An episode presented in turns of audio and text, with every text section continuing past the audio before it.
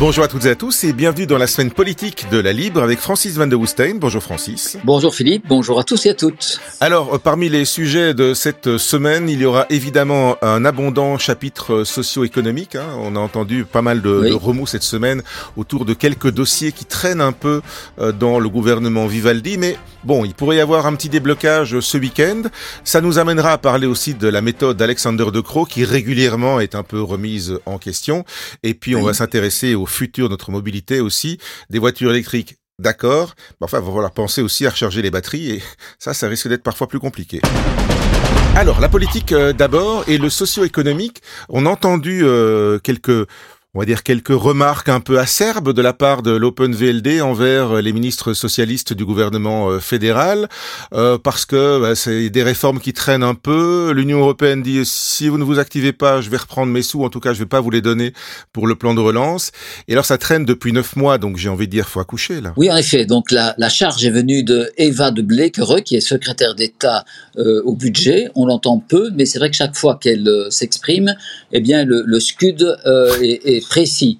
Et cette fois-ci, il a été envoyé euh, en direction de deux ministres euh, socialistes, euh, Karine Lanieux, ministre des Pensions, et Pierre-Yves Dermagne, qui doit notamment mettre en œuvre la réforme du marché du travail.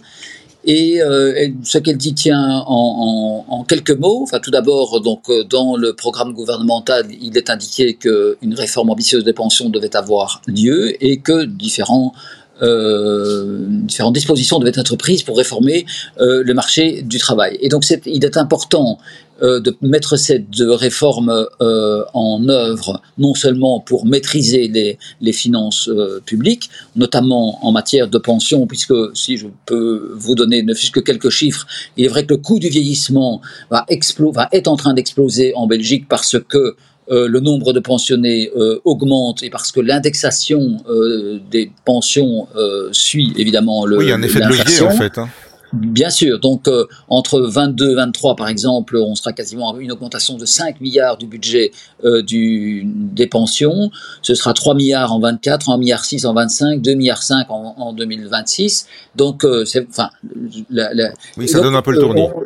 On, on voit bien que cela euh, oppose euh, comment dire les, deux branches euh, du, gouvernement, à savoir l'aile gauche et l'aile droite, puisqu'il s'agit vraiment d'un choix de société. Et euh, l'autre réforme qui doit être euh, mise en, en, en, œuvre est celle du, du, marché du travail. Et avant d'entrer dans le détail, je voudrais dire que donc il s'agit de maîtriser bien sûr les dépenses euh, publiques et de mettre aussi un peu le marché du travail en conformité avec l'évolution de, de, la société. Donc on doit ouais. le faire, disons, pour des raisons belges, mm -hmm. mais aussi, comme vous l'avez souligné, il faut le faire pour des raisons euh, européennes, puisque vous savez que dans le cadre du plan de relance européen qui a été mis euh, en œuvre euh, à la suite de la crise du Covid. Donc chaque pays européen a reçu une enveloppe euh, qui a été âprement négociée pour mettre en œuvre toute une série d'investissements et de, de, de, plans de relance destinés à et donc euh, relancer en, en, effet le, donner un coup de boost à l'économie. Si, si je me souviens bien, Francis, ça avait même été compliqué de, de finaliser ça dans les temps. Ça avait été un peu juste juste, non? Oui, c'est vrai que euh, oui, enfin, je ne pense pas que la Belgique était le dernier euh, pays à rentrer son plan de relance. Non, la question était de savoir si, par exemple, on mettait, on enlève, enfin, le, le, les travaux dans, euh, qui permettaient d'enlever les échafaudages de, de, autour du palais de justice de Bruxelles devaient faire partie de ce plan de relance. Je caricature un oui. peu, mais donc il y a eu, si vous voulez, une discussion sur le, les, les, mesures que l'on mettait dans ce plan de relance. Mais ce que, ce que je voulais vous dire, c'est que oui. l'Union européenne a conditionné l'attribution de ce plan de relance, parenthèse 5,9 milliards, à euh, aux, deux, aux, aux, réformes structurelles que la Belgique doit absolument mettre en œuvre euh, donc pour obtenir cet argent-là. Euh, c'est pour aider à sont... se relancer et à mettre en œuvre des, des, mesures pour construire le futur en fait. Pas juste, un, pas, pas, juste pour remplir, pour boucher les trous. C'est tout à fait ça. Et donc, euh, oui, parce que c'est toute une série de, de, de, mesures que Thomas Dermine euh, donc le secrétaire d'État justement à, la relance a déjà longuement présenté que nous avons souvent évoqué euh, mhm. ici. Donc ce sont des, des ce sont des, des, mesures qui sont euh, de nature à permettre de relancer l'économie. Et donc je disais cette enveloppe de 5,9 milliards a déjà un peu fondu parce que c'est un peu curieux, mais étant donné que le, le, le comment dire le produit intérieur brut donc la croissance de la Belgique est euh, meilleur que prévu, eh bien notre enveloppe a été un peu réduite puisqu'il s'agit surtout d'aider les pays qui ont des difficultés. On en est donc à 4,5 milliards promis quasiment.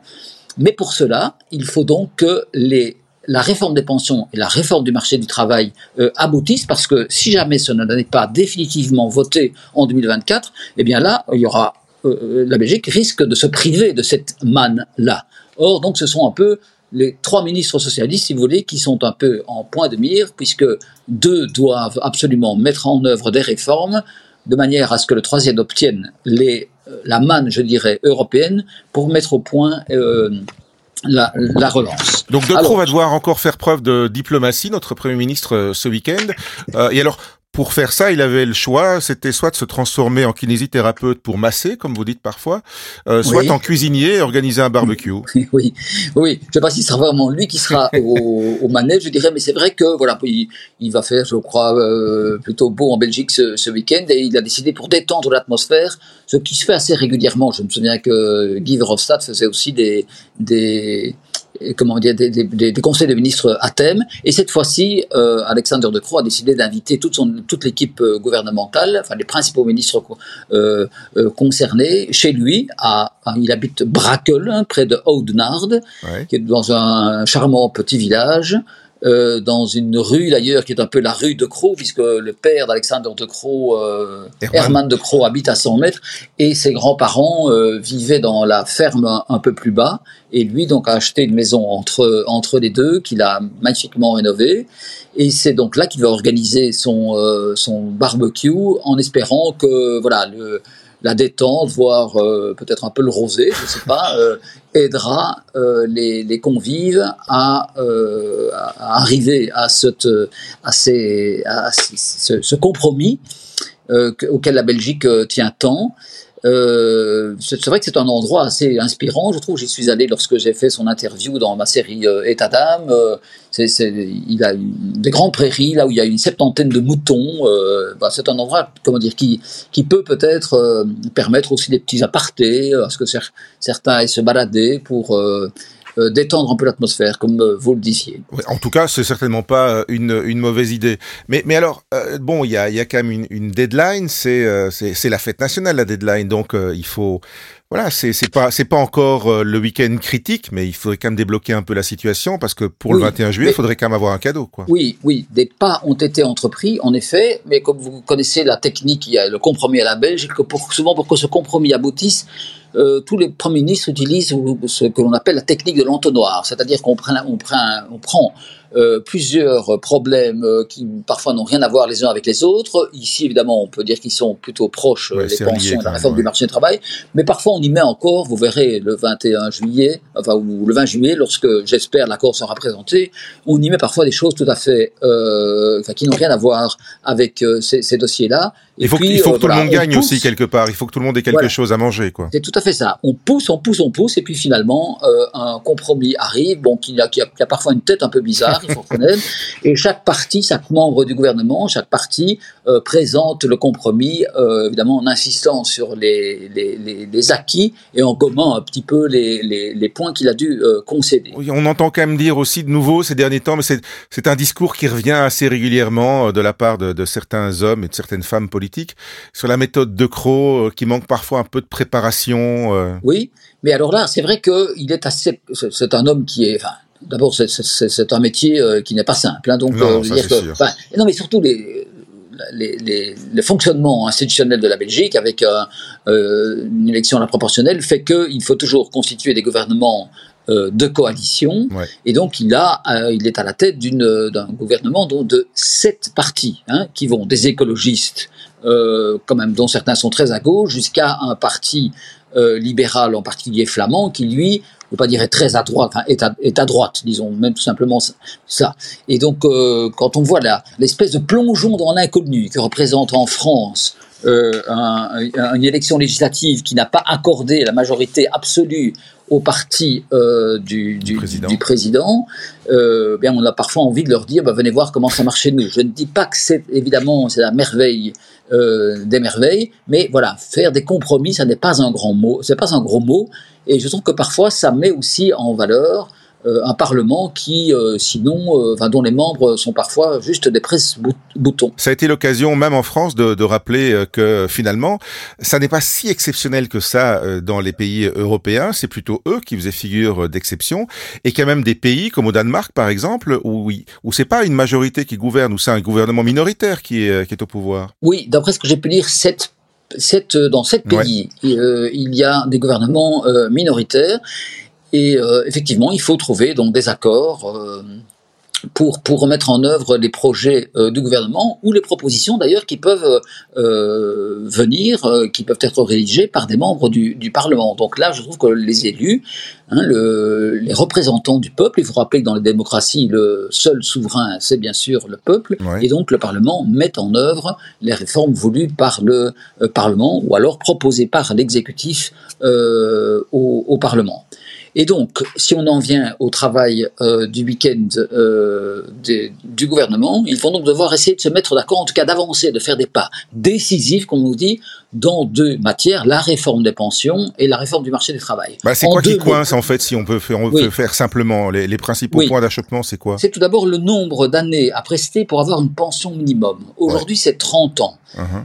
Euh, on peut dire, enfin, sans caricaturer, que la gauche souhaite que ce soit plutôt 20, 20 qui suffisent enfin suffise, non, qu'il faille, pardon, travailler 20 ans pour avoir une pension euh, minimum. Bon, évidemment, je le dis en, trois mots, mais donc ce sont des débats qui durent depuis, euh, depuis quasiment la formation du gouvernement. Il y a le bonus pension. Vous savez que l'objectif, c'est évidemment de faire en sorte que les gens travaillent le plus longtemps. En tout cas, il y a un maximum de gens qui travaillent aussi, donc euh, voilà. Pas, pas pour les métiers pénibles, mais en tout cas, il faut en tout cas relever le niveau de d'activité euh, des aînés, en particulier les gens qui ont, sont au-delà de 60 ans, voire au-delà de 65 ans. Pour ça, l'idée, ça existe déjà, serait d'accorder donc et même d'augmenter un bonus pension, donc pour récompenser les gens qui travaillent au-delà de l'âge de la pension, au-delà de l'âge de la retraite. Évidemment, quel montant leur accorder euh, Là est toute la difficulté. Eh oui. Un autre euh, dossier sur la table, il s'agit de la pension des femmes et il s'agit bien sûr de corriger les périodes de travail à temps partiel qui sont généralement euh, celles choisies par les femmes qui, à un moment donné de leur parcours, prennent des temps partiels pour consacrer une partie de leur temps à l'éducation de leurs enfants et euh, la réflexion de dire, mais considérons ces années-là comme étant des, travail, des, temps de travail à taux plein, hein, puisque... Euh, bah, élever son enfant, c'est un travail aussi, hein, donc... Euh, et, évidemment. Ça rend service à la société. voilà, c'est exactement ça. Et puis il y a globalement alors les gens qui travaillent, qui décident de travailler à temps partiel. Donc faut-il ou pas, euh, enfin dans quelle mesure faut-il prendre en compte et de quelle manière les temps partiels dans le calcul de la pension? Donc voilà euh, les, le, le, débat en matière de, de pension. De, de pension. Euh, et alors sur le marché du travail, là, j'imagine que le mot-clé, ça va être flexibilité?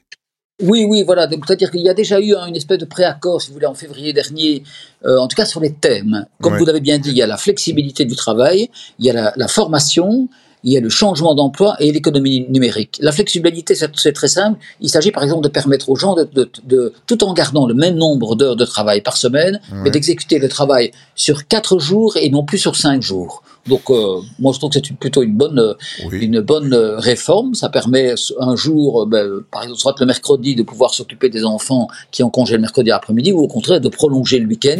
La réflexion ici ne porte pas sur la réduction du temps de travail, mais sur l'organisation du travail. Ou alors, par exemple, on pourrait travailler plus une semaine et moins, la semaine euh, euh, suivante. Donc, euh, en pour les parents célibataires qui sont en garde alternée, par exemple. Oui, tout à fait. Oui, il y a par ailleurs donc un droit individuel, individuel à la formation qui a été reconnu.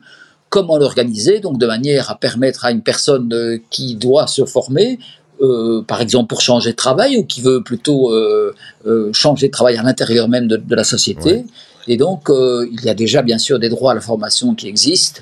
La, la, question est de savoir s'il faut le amplifier, ce droit à la formation, ce qui permet effectivement de favoriser la mobilité professionnelle et pourquoi pas de se former dans un métier en pénurie. Nous en avons longuement parlé la semaine dernière.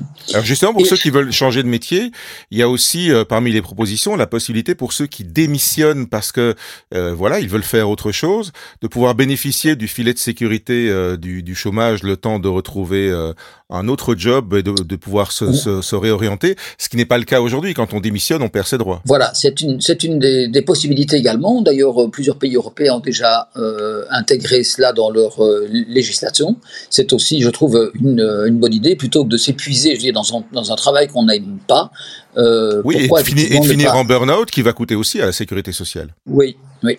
Et alors, l'autre euh, possibilité, c'est euh, l'économie numérique. Vous savez qu'elle elle, exige, demande ou appelle, selon les conceptions, donc un, que, de travailler à des horaires décalés. Ouais. on ne parle plus du travail de nuit, maintenant on parle du travail vespéral. C'est la même chose, mais disons que ça passe, ça passe mieux, puisque effectivement beaucoup de métiers dans l'e-commerce euh, exigent euh, un travail à horaire décalé. Alors on avait dit qu'on parlerait de mobilité, on va parler peut-être un peu plus brièvement que de politique de mobilité. Euh, oui. Voilà, il faut il faut passer à l'électrique. Les euh, les voitures thermiques en tout cas euh, sont sont sur le déclin. Euh, on n'en produira plus bientôt. L'Europe l'a décidé. Les régions chez nous euh, ont acté ça également. Alors c'est bien, mais euh, les voitures électriques, il faut qu'on les recharge aussi. Oui, en effet. Donc, euh, juste un rappel. Donc, les, les 27 ont décidé qu'à partir de 2035, hein, c'est quand mmh. même euh, ah, pas longtemps, toutes ouais. les voitures euh, devront émettre zéro gaz à effet de serre sur le territoire européen. Donc, il s'agit effectivement, comme vous l'avez dit, de, de préparer cette, ce, ce, ce grand pas. Euh, déjà au niveau des voitures de société, vous savez qu'elles ne seront plus déductibles dans trois ans si elles ne sont pas euh, toutes électriques. On en, on en reparlera quand on parle, ouais. quand on évoquera les, les, la, la, manière dont les régions se, se préparent. Mais comme vous l'avez dit, euh, il suffit pas d'avoir une voiture électrique, il faut effectivement équiper l'ensemble du territoire de bornes de euh, recharge publiques où il y a aussi différents types de recharge parce qu'aujourd'hui quasiment le débit si vous voulez à la pompe est le même euh, quelque, si vous vous arrêtez chez, euh, chez l'un ou l'autre fournisseur tandis que pour les bornes de recharge il y a déjà des différences assez importantes en, euh, au niveau de la vitesse ouais. de, de, de, de, recharge donc mais simplement au niveau des, des chiffres j'aimerais vous dire qu'à Bruxelles pour l'instant il y a 1000 points de recharge publics hein, je parle bien ouais. des points de recharge publics il y en a entre 1500 et 2000 euh, en Wallonie. Donc, vous voyez, c'est un peu la même proportion. Mais ouais. il y en a déjà 15 000 en Flandre. Alors, je ne ah, veux pas de nouveau. 15 000, oui, oui. Je ne veux pas de nouveau faire de la, du Wallonie euh, bashing. Hein, mais voilà, les, les chiffres sont là. Alors, il y a une explication. Je vous avais dit que je reviendrai aux voitures de société. C'est que la plupart des voitures de société, enfin, 60 à 70% des voitures de société qui circulent en Belgique sont immatriculées en Flandre. Et comme elles devront toutes être, pour être déductibles, euh, être électriques en, dans, dans 3 ans, il est évident que le, les, les, bornes, le gouvernement a, mis, a, a, pris des incitants et a même proposé qu'elles soient déductibles à 200%. Donc ah oui. euh, là, il faut bien reconnaître qu'ils ont pris les devants. Et par ailleurs, une disposition du gouvernement a instauré ce qu'on appelle le droit à la prise, et donc, dans les villes flamandes, en tout cas, vous avez le droit euh, de demander qu'une borne publique soit installée si vous n'en avez pas une à moins de, 200, de 250 à 300 mètres de votre, de votre lieu de résidence. Ah ouais, quand même. Donc, euh, oui. Mais donc, c'est une disposition qui apparemment entrera un jour en vigueur en Wallonie euh, également. Mm -hmm. Mais donc, là, il faut bien reconnaître qu'il y a encore du chemin à faire puisque ouais. on estime qu'en 2030, il y aura un million et demi de voitures électriques en Belgique, un million et demi, donc en 2030. Ouais. Et euh, la Wallonie, vous savez, bien plus étendue que la, ah bah oui. que, euh, la, la, la, Flandre, et donc il faudra sans doute 30 000 points de recharge. Je vous ai dit qu'on en était à 1500, 2000 pour l'instant. Devenez installateur. Et, oui, oui. Et, ils en ont prévu 12 000. Donc il y a encore beaucoup, beaucoup de, de, de, de oui, il y a du chemin. Voilà pour la semaine politique de cette semaine. Si euh, vous partez euh, en vacances ces prochains jours, on vous en souhaite euh, d'excellentes, bien évidemment. Revenez-nous entiers, en pleine forme et en pleine santé. sinon, la semaine politique, ce sera de retour la semaine prochaine, n'est-ce pas Francis? Oui, en effet, avec grand plaisir. Merci à vous Philippe, merci à tous et à, à toutes.